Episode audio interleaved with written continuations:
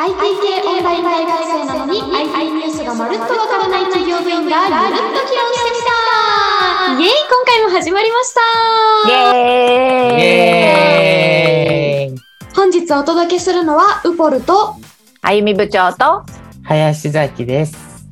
よろしくお願いしますよろしくお願いしよろしくお願。いします。ご無沙汰いや今日なんでです。ねはね本当ご無沙汰ですご無沙汰かな？この間も喋った気合ってはいるんだけどね。丸緩んでるのが私が、丸緩んでるのは私がすごい多分ご無沙汰なんだよね。あそうなんだ。なんかないそうかも。確かにウポが毎度出てるかもしれない。たまたまなんですけどね。いえいえ。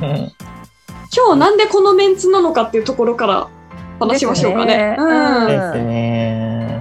そう。なんでかっていうと、えっと、来年のオンヤル、今年のね、今年じゃないや、もう去年だ。去年開催したオンヤルの時に、私とボルちゃんが実行委員長をやってたんですけど、まあ、はいえっと、今年、あの、オンヤルをまたさらにパワーアップさせるということで、はい。えー、2人よりも3人で、はい。誰かやらないですかって言ったら、林崎さんが立候はい補してくだ。さって。立候補させていただきました。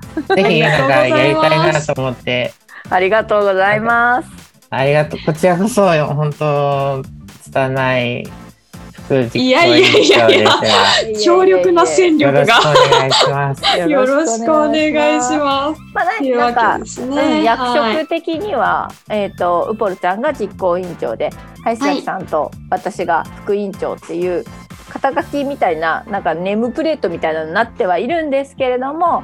まあ、あの専門分野というか得意分野がみんなそれぞれ違うので大きなあのイベントの統括としてはウポルちゃんがやっぱりやってもらって、で林崎さんがあのオンラインでえー文化祭とかやるっていうのは相当あの技術がないとできないことなのでそこ一手に引き受けていただいてではい私はまあそこら辺の そこら辺の落ちてる作業をやっていくという。いやいやいやいやいや。縁の下の力持ちというね。そんななんかたと大した得意分野がないので何でもやります何でもやということで よろしくお願いいたします。よろしくお願いします。というね、今回はこの3人で、えー次回もですけれども連続で、えーお届けしようと思ってるんですけれども、今回はね、ちょっとゲームトークをしようかと。ねえ ちょっとこのメンツでは異色の。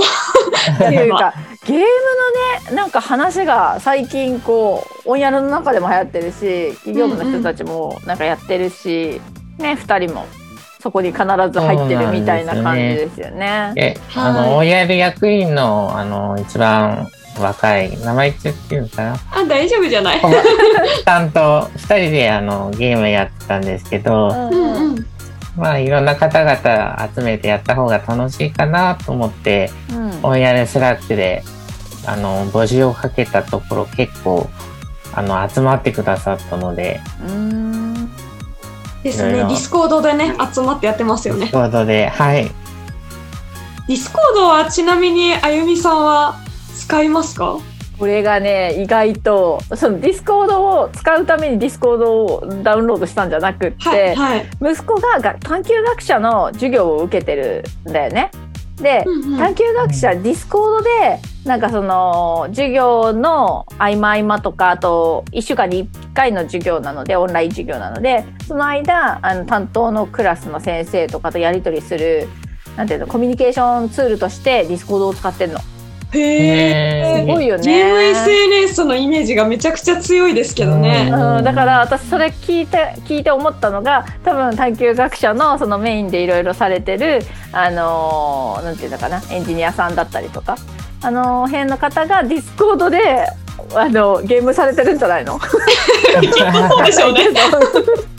慣れてるんでしょうね。そうですねそうだからそういうツールとしてそれをまあうん子供たちがね使うものだからその幸せは高いのかもしれないよねゲーム。うんうんうんあのどちらかというとうちの息子は小2なんだけど、まあ、あの幼稚園の子も受講してる子も時々いるしでもなんか内容としては中学生ぐらいまでも全然カバーできるような内容をあの教材として扱ってるというか教えていらっしゃるんで全然その受講受講してる子どもたちのなんていうのかな対象年齢としては高学年の子どもさんとか小学校高学年の子どもさんとか中学生とかでも、うん、いるっていうのを考えるとゲームにちょっとどっぷりハマってディスコード使ってるわ、みたいな あるかもしれないね。そうですね。うん、なるほど。だからディスコードは一応使えます。うんうんうんうんうん。なんかね、ウポが、えっ、ー、と、去年、なんか本当に、原神っていう RPG ゲームが去年、うん、2020年の末ぐらいに公開されてでその、うん、本当に公開されて直後にやり始めて、うん、でなんか結構楽しいからなんかやってる人いないかなと思ってすごいいろんな賞とかも受賞してやってる人いるんじゃないかなと思ってで、オンヤルのそのスラックの中にフリートークのチャンネルがあるんですけどそこのチャンネルでやってる人いませんかって書いたらいなかったんだけど やりますって言った人が結構何人かいて。みんなノリノリじゃんっていう。そうそう。でその中の一人が林崎さんというね。そうですね。ね。はい。そうなんだ。なんかすごい。ポルさんは今まであのパスゲーミング PC を買ったのにゲームをやられてこなかった。そう、なんかね、もともと MacBook Air を使ってて、はい、だから全然そのゲーミングっていう PC を持ってなかったし、ゲームも本当に全然やってなくて、うん、まあ、たまにスマホで、まあ、つむつむじゃないんだけど、まあ、つむつむくらいのこうライト、ライトゲームをちょろっとやるくらいで、本当に全然ゲームに触れてこなかったんだけど、うん、その PC を買い替えようってなって、で動画編集をしたかったので動画編集に強い PC を買おうって思うと、うん、結局グラフィックが強い PC ってなって、うん、そうなるとですねゲームやる気なくてもジャンル的にはゲーミング PC っていうジャンルになるなってくるんですよ。ほとんど同じなんですよね。でまあじゃあゲーミング PC っていうワードで検索しようかと、まあ、その方が製品探しやすいんで、でも結局その動画編集もろもろこれかなっていう PC を買って、でも手元に来るとやっぱゲーミング PC なんで、うん、なんかこのスペックを活かしてないのってなんかもったいないなって思いますね。そう、なんかせっかくゲームがちゃんと走る PC 持ってるのにそれを走らせてあげないのなんかもったいない気がするとか思い始めて、はいはい、なんか逆にハイスペック PC が必要なゲームをやろうと思ったんですよ。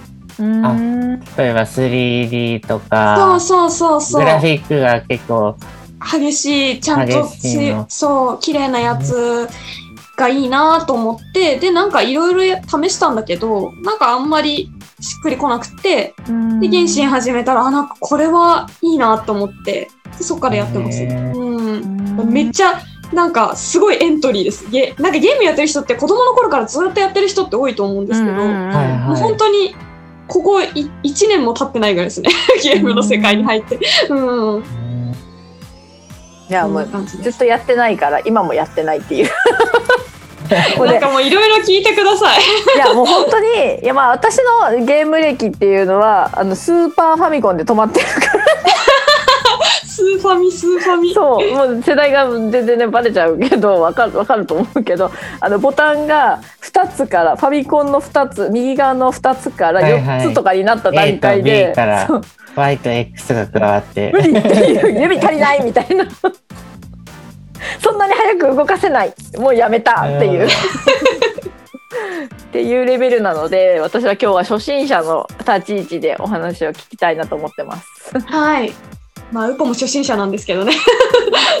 林崎さんのゲーム歴ってもうちっちゃい頃からでしょ？そうですね。3歳からやってます。ファミコンの時から。世代がバレちゃうんですけど。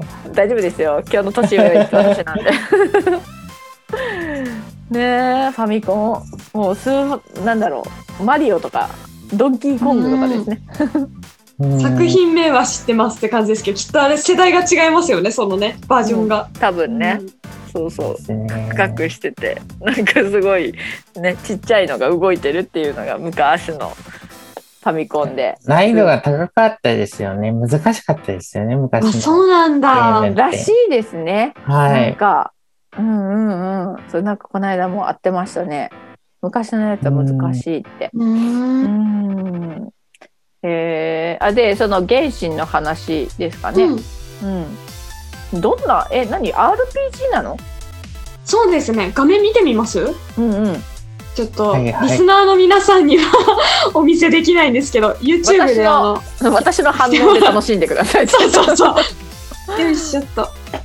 どこ行こうかな。めっちゃ綺麗だねすごいグラフィックが綺麗で。マップも全部いけるんですか？あ、マップも全開放してます。え何？マップを全開放ってもう最初はだからく何かクリアをしないとマップって広がらないってこと？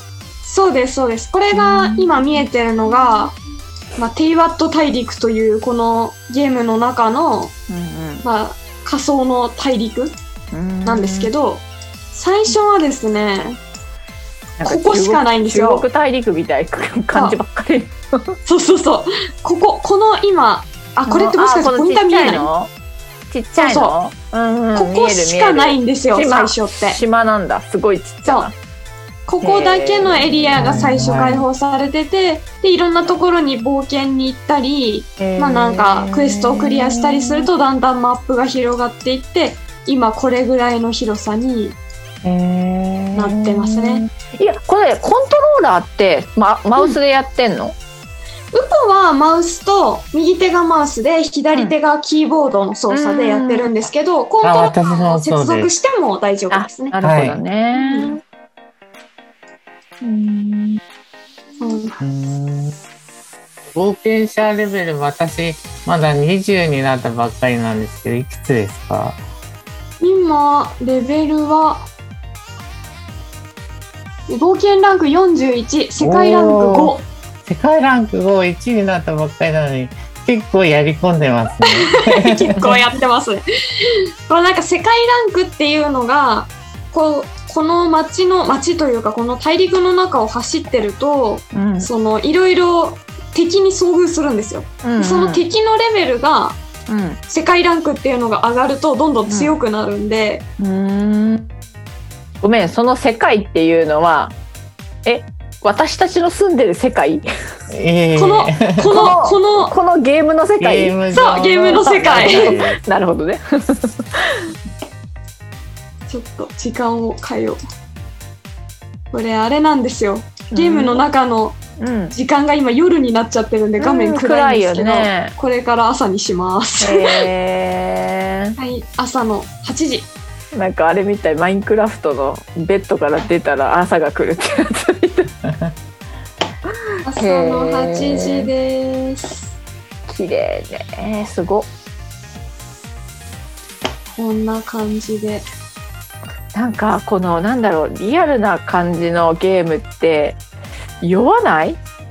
最初めちゃくちゃ酔いました。あとだよね30分しかできなかったんです、最初。いやいやそうだと思うでも慣れるんですよね、これも。今2時間ぐらいやっても全然酔わないです。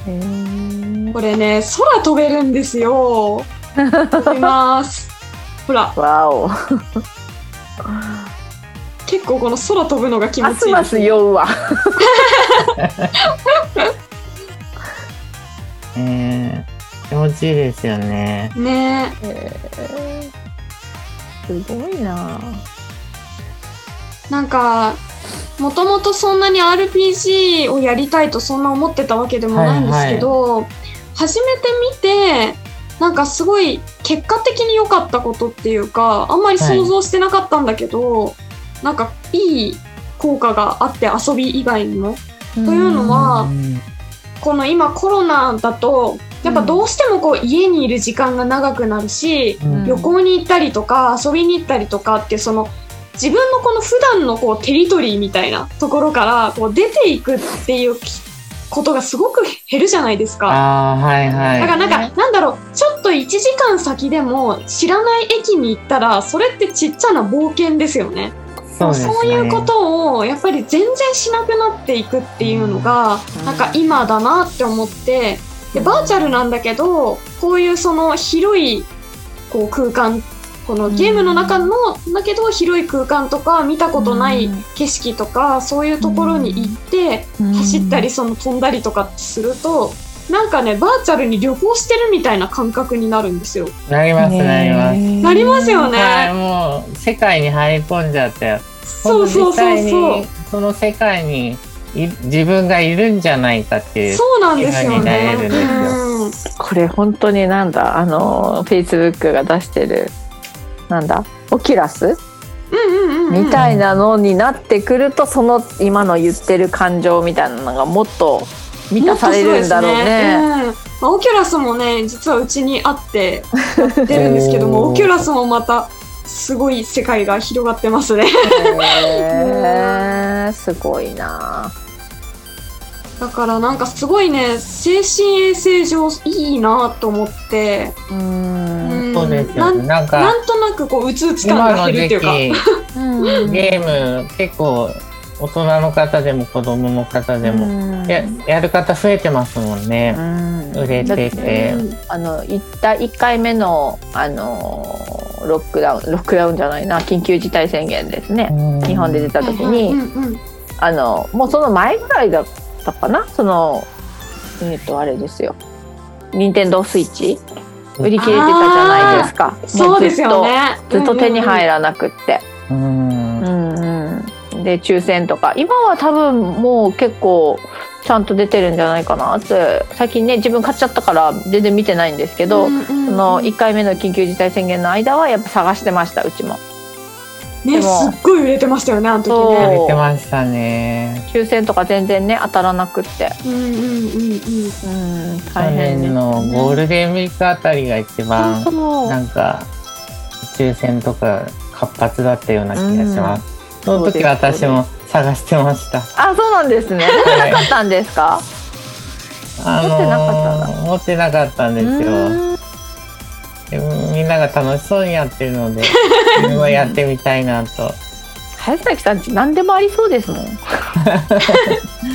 かに。ね うーん。で RPG ってえ何が終着点なの？えっ、と、ロールプレイングゲームって言って、あのーストーリー、物語があって、それに沿って進んでいくんですけどうー、んで、最後には、あの、えーと、ラストボスって言って、うん。あのーね、例えば、この原神のストーリーちょっとまだ把握してないんですけど、原神にもラストボスいるんですよね。多分いるんでしょうね。でもまだまだ始まったばかりだから一体いつ完結するのやっていう、うん。なんかそもそもこのマップもうん。今一応その国的には2つの国が開放されてるんですよ。こうん。こがモンドっていう国でこっちがリユエっていう、まあ、モンドは多分ねどっちかというとヨーロッパとかのイメージだと思うんですけど、リユエっていうのは中国大陸のイメージで作られている世界ででこれが、えー、と最終的には7カ国になるっていうことになってるんですねストーリー的には。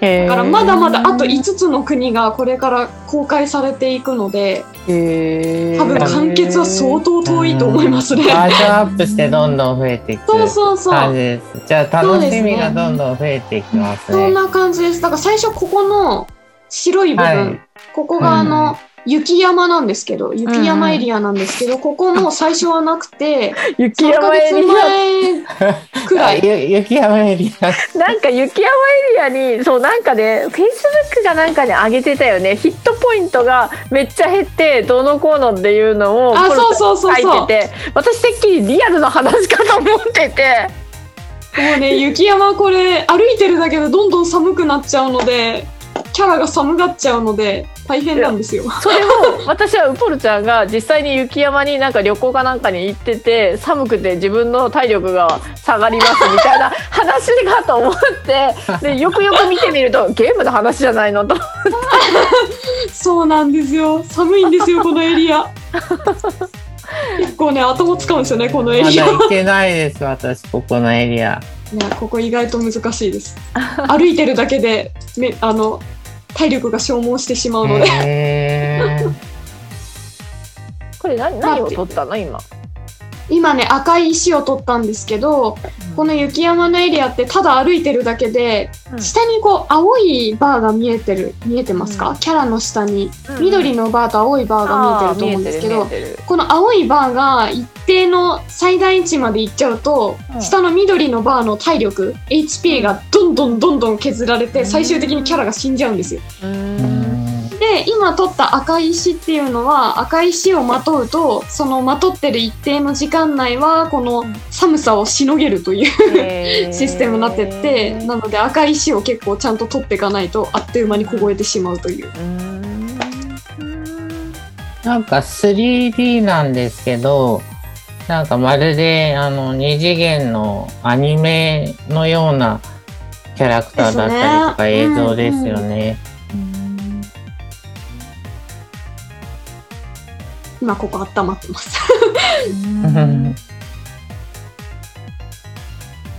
へえ。最近ねマルチプレイを初めてやりまして。うんうん。マルチプレイってどんなものかわかります？マルチプレイはね、あの息子があのなんだっけ、えっ、とそのごめんなさい、パッと出てこないね。えっとゲえー、ニンテンドースイッチうんうんかなで何かのゲームでマルチプレイをしたいからなんか解放してって言われたんだよね。うーん言われたんだけど。お友達と一緒にそうそうしたいって言われたんだけどいやいやまだいいわって言って 小児でしょっていう そのなんか知ってるお友達だったら多分マルチプレイじゃなくてもつながれるんじゃないのかなっていう話だったんだよね。よく見てないんだけど。うーんまあでもあのマインクラフトとかも多分マルチプレイありますよね。そっちも調べたんですよ。うん、でそれをだからスマホとタブレットとか PC とタブレットみたいなのでマルチプレイでやったらできるみたいなのをしよっかなとか思って調べたりとかしたんで、まあ、マルチプレイの意味は把握してます。うん。なんかマルチプレイを最近ねオンヤルメンバーよくやってますよね。やってますね。ディスコードで。えでもコントローラーでコントロールしながら、え音声入力？はい、あの、複数人数で一緒にチャットし、音声チャットしながら、あの、ゲームが両方同時にできるんですよ。うんなるほど。小学生とかもねしてますよね音声チャットで話しながらゲーム。やってますね。ね酔うわ空飛ぶやつ。読みますか？最初はでも酔ってましたねこううん。なんかマルチプレイも2種類あってその赤の他人とたまたまマッチングするっていうマルチプレイと、うん。お友達と ID を交換してその人とやるっていうマルチプレイと2種類あってうん。でオンヤルメンバーとねやるときはその ID を交換してのやつをやってるんですけど、その自動マッチングのやつだとうん。サーバーがアジアサーバーとアメリカサーバーと中国サーバーとみたいな感じで分かれていて、うん。で日本は一応アジアサーバーに属することになっているので、ベトナム人とか韓国人の方とよくマッチングしますね。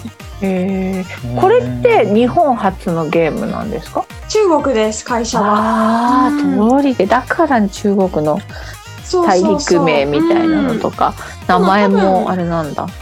これからその7カ国あの公開されていくので、まあ、たまたまその最初が、うん。まあ、ヨーロッパ系と中国系だったと思うんで、まあ、これから多分リリースされるエリアはまた違う国のイメージなんじゃないかなって思うんですけどね、こー。ここはあのヨーロッパ系だと思いますこの。うん。今見えてるところはですね。うんなるほど。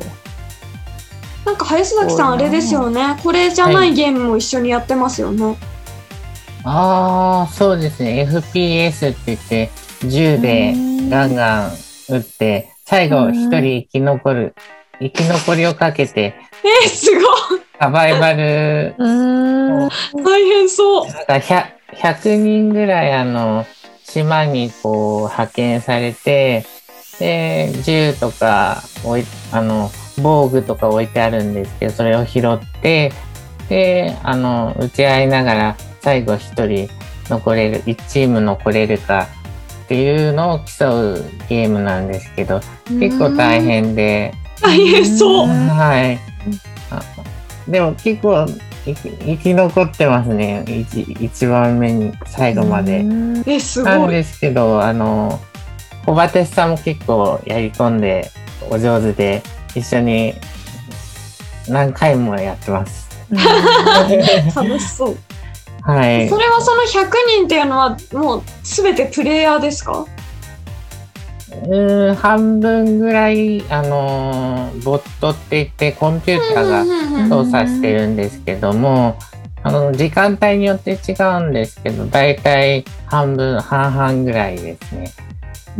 で、小バテさんも結構、すごい強いんで、最初すっごい教わって、教え方もすごい上手で、な なるほど。教えてもらいながら。はい、もう、だ小バテさんのおかげでだいぶ上達しましたね。すごい。もう本当楽しくや、ワイワイ、 Discord で夜、あの、し仕事終わりにやってます。どれぐらいやるときはやるんですか？時間的もうには。やるとき、長いときは3時間、4時間やったりとか。土日とかですね。み短いときは2、3、2、3戦だと30分ぐらいかな。それぐらいで終わるんですけど、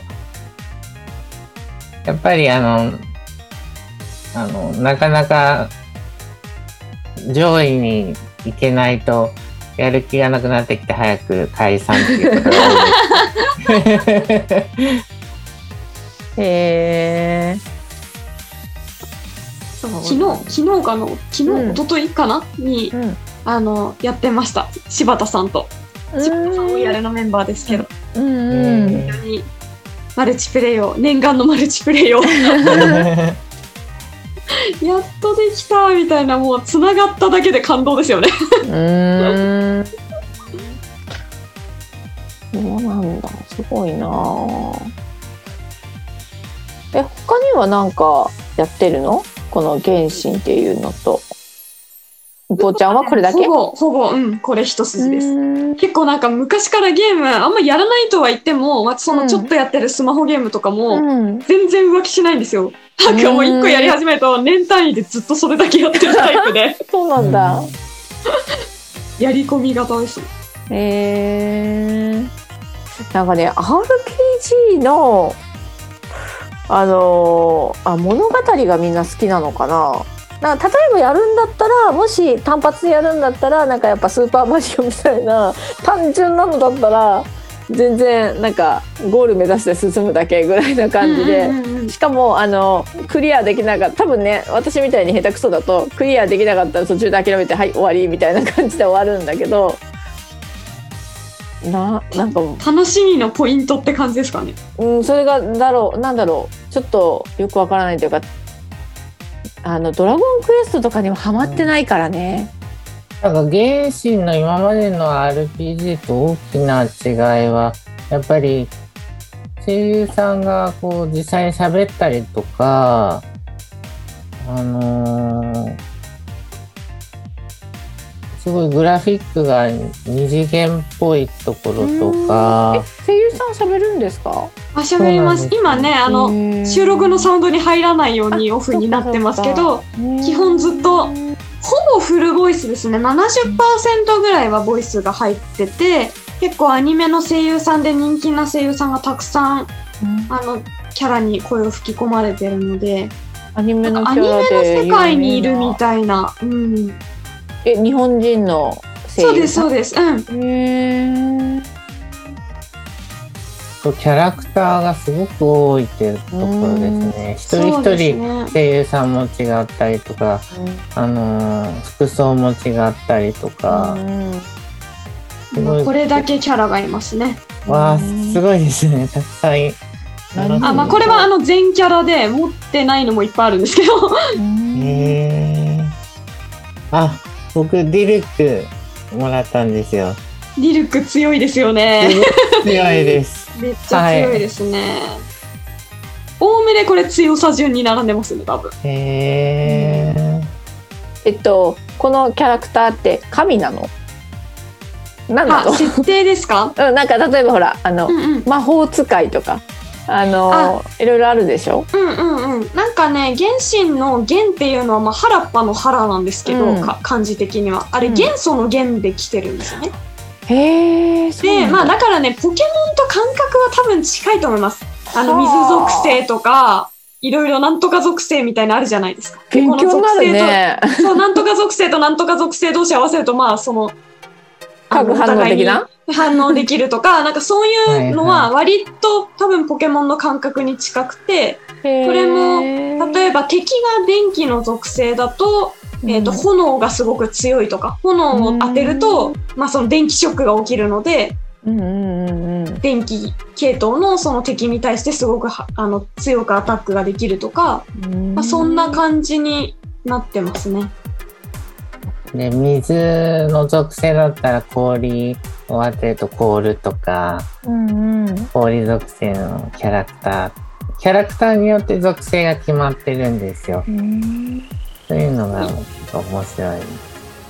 今歩いてる子は水属性なのでうん例えば電気の属性の敵に当てると感電できるとか、まあ、そういう風になってますね。ヒーラーさんですよね。仲間をこう、回復させてくれるんですよ。うんなんだろうでも RPG の楽しみってウポもストーリーなんだと思ってたんですけど、うんうんやってみるとなんかそのさっき言った異世界に入ることそのものだから旅行の感覚に近いですね。近いですよね。僕もそう思います。はい。PC 一つでとりあえず旅行してるみたいな感覚にはい。近いなって思いますね。だからもう歩いてるだけでいいんですよ極論。うんなんかでもこれだけの映像を実現するにはかなり PC のスペックが必要なのそうでかなすね。うん、っていう必要ですね。うんだよね、だからその他の参加されてる方も皆さん結構なスペックの PC をお持ちなのかなじゃないと参加できないのかなっていう感じなんですけ林ど崎さんウポと同じ PC 使ってますよね。林崎さんはいっぱい持ってらっしゃるから。そうですね。聞くまでもなくいろいろお持ちだと思うんですけど。あの小松さんとかそんなに IT あの大学入るまでほぼやってなかったとかなんか苦手みたいなことをあの今楽しんで勉強してるっていう風に言われてたんだけどなんか PC のスペックとかはそこそこのもの持ってらっしゃるんですか？なんかご自身であのパソコン組み立てて、あのあそうなんだ。はい。なんか組み立てていいスペックのものをこう作り上げて、あの B BTO パソコンっていうんですけど。あのカスタマイズ楽しんでらっしゃったりとか、えでも BTO パソコンって出荷してくれるだけじゃないんですか？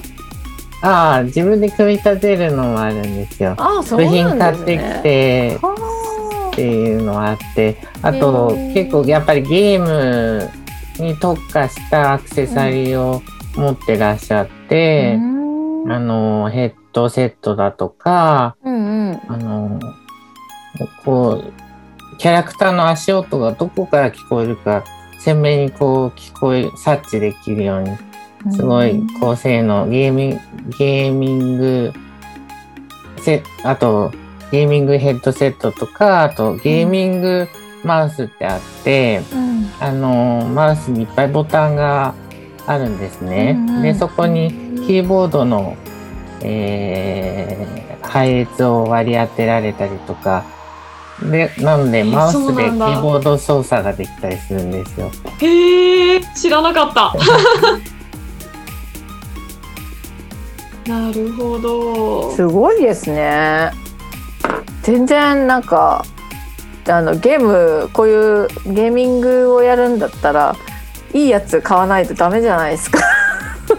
おそうですね。本気で、ねもうやり込む人はやそこにお金かけて、え本当ですね、はい。でも最近ゲーミング PC のサブスクリプションあるの見かけました。